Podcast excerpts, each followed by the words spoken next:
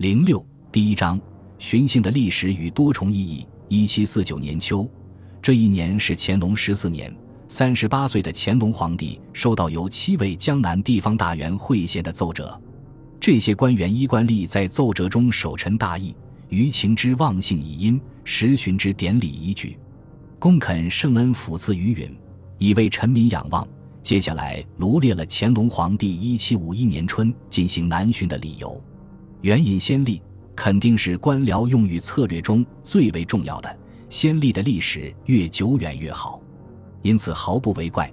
这些地方官员以征引尚书为始，醒方四进，欲招盛世之鸿归。乾隆皇帝的回答多少有些敷衍。大学士九卿一奏，大学士功夫横及在京的高级同僚遵旨行事。约三周后。他们再次从经典中找出了更多的先例，借助18世纪上半叶编纂的一部大型礼仪资料汇编，官员找到了典籍上记载的巡行先例。古令图书集成，包括了六卷巡狩内容，将此礼仪制度的起源上溯至传说中的神农时代。它使醒方官民社教。同样重要的是由秦惠田编纂的《五礼通考》，在关于巡行的卷次的序言中。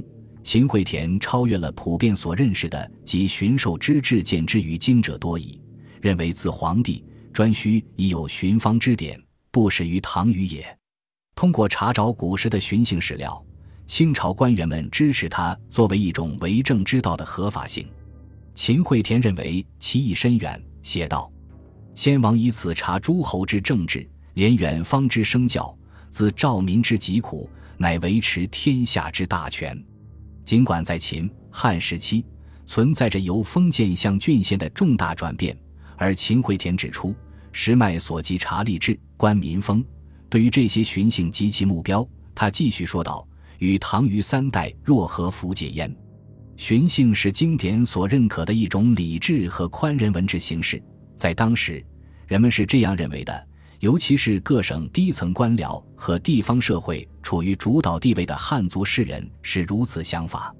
毕竟，汉族精英可以从中受益，将他们的满洲君主理解并公开描述为严格恪守亘古永存的为政原则的开明的天子，或是转世的圣君。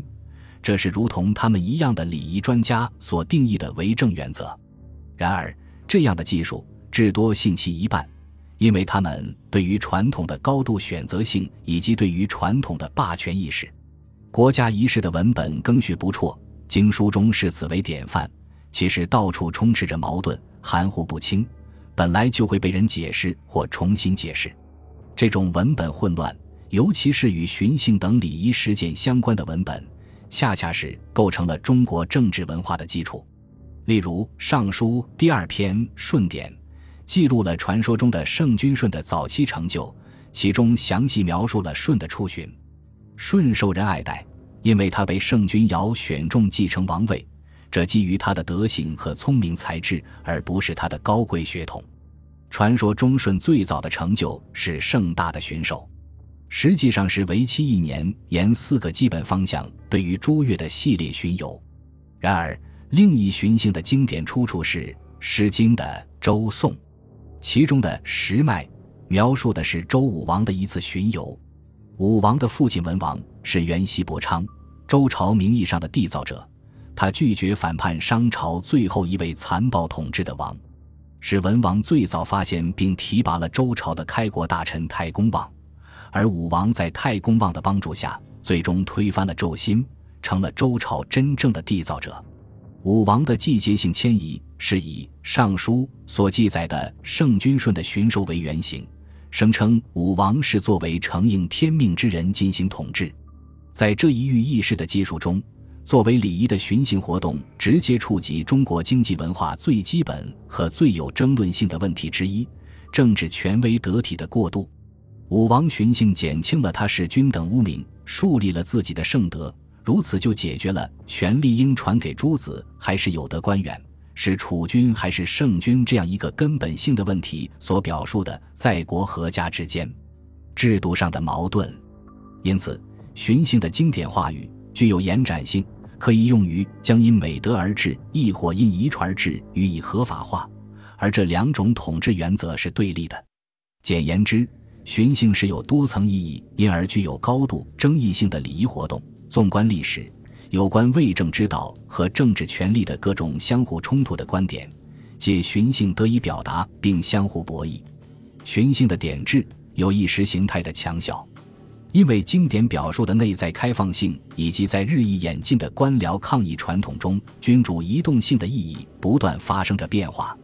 本章的目的是通过重新考察历史上的一些关于寻衅的争议以及其中的紧张关系，还原寻衅的各种意义。我一开始扼要的评论作为一种具有高度军事化治理形式的寻衅的起源，然后跟踪前帝制时代。这一做法转化为一种理想化的宽仁文治的形式。接下来，我分析了在官僚抗议的修辞传统之中，荀姓日益被人轻视。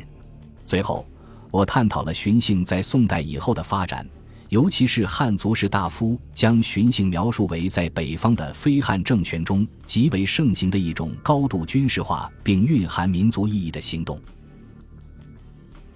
本集播放完毕，感谢您的收听。喜欢请订阅加关注，主页有更多精彩内容。